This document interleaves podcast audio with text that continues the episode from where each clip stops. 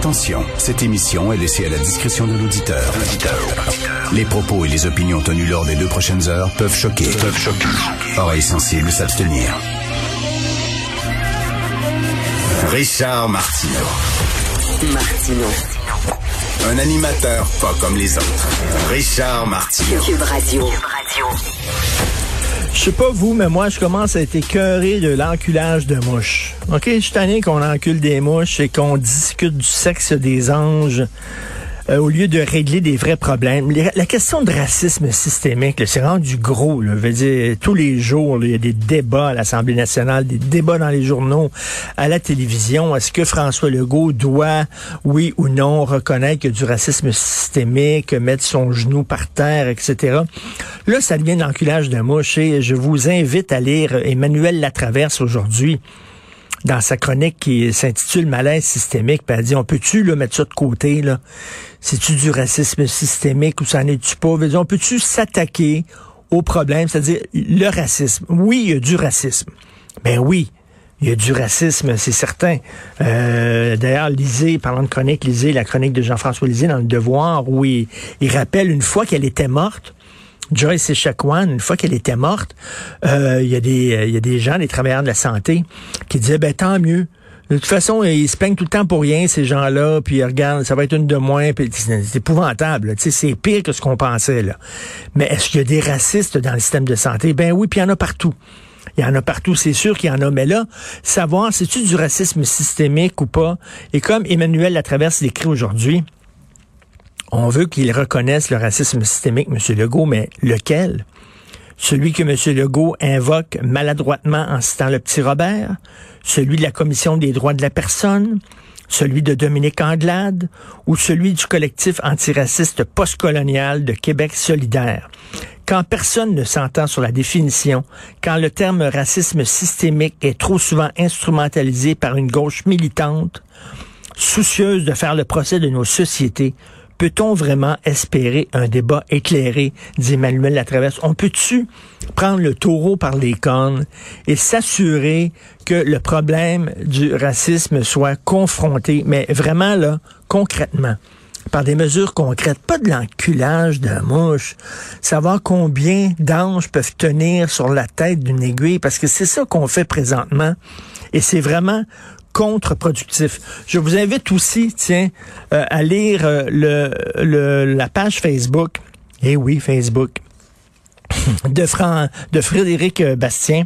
Frédéric Bastien, vous le connaissez, historien, ex-candidat à la chefferie du PQ, et il sort plein plein d'histoires, puis il prend position sur plein de choses.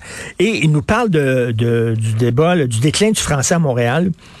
Et Valérie Plante, la mairesse de Montréal, était dans un podcast, le podcast Corner Boot, un podcast anglophone, il y a quelques jours. Et euh, l'animateur commence le podcast en disant euh, tout le monde aimerait que la question linguistique ne soit pas discutée dans la campagne électorale. Et Mme Plante a dit absolutely, absolutely. Elle est d'accord avec ça, qu'on ne discute pas de la question linguistique lors de la campagne électorale municipale. Euh, pourquoi? Elle dit c'est important. Et là, elle dit, elle dit euh, que elle, si elle de- demeure mairesse, uh, will always support anglophones or allophones to get services at the municipal level in their language. We will give you the service that you need in your language. Fait qu'elle dit, si tu ne parles pas français et anglais et tu as besoin de renseignements et tu parles hindi ou tu parles serbo-croate et tout ça, t'appelles à la ville de Montréal et ils vont te le donner dans ta langue. Et là, Frédéric Bastien dit, attends une minute là, qu'on donne des services en anglais euh, aux gens qui font partie là, de la minorité historique anglophone de Montréal, c'est correct, ils ont des droits, tout ça, mais qu'on commence à donner des services dans toutes les langues possibles et impossibles. Pourquoi si quelqu'un peut avoir des services du gouvernement, de la ville de Montréal, c'est quoi son, son euh, c'est quoi, pour- pourquoi, comment on l'encourage à parler français? Et là, Frédéric Bastien écrit, le français doit être la langue nationale et Montréal fait partie de la nation. Les services en anglais doivent être réservés strictement à la minorité anglophone historique. On savait que les multiculturalistes canadiens veulent faire de Montréal un millimélo multiculturel dans lequel la culture québécoise n'est plus la culture de référence. On dirait que le parti de Plante veut en plus faire de notre métropole une ville multilingue comme la Tour de Babel et dans laquelle il n'y aurait plus de langue commune à moins que le plan consiste à servir tous ceux qui le souhaitent en anglais. À un moment donné, là, Montréal, c'est écrit sur la charte de la ville de Montréal que Montréal est une ville francophone. Est-ce qu'on peut le dire? Ce n'est pas une ville bilingue. Madame Plante tend à croire que c'est une ville bilingue.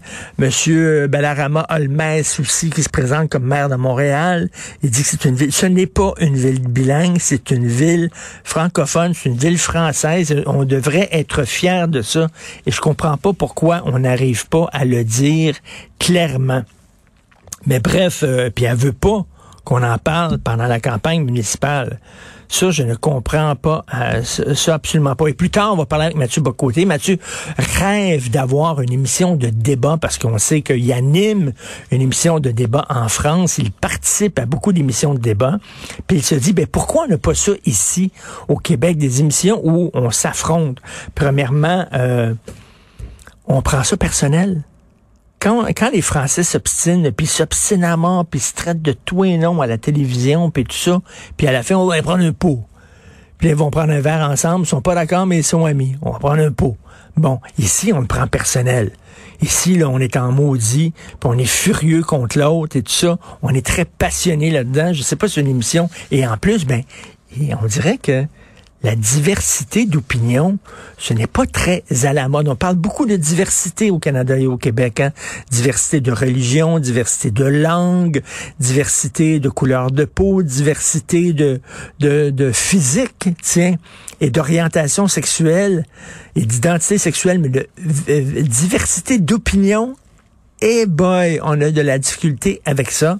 D'ailleurs, parlant de diversité d'opinion, on va aller tout de suite voir nos amis Thomas Mulcair et Jean-François Lisée.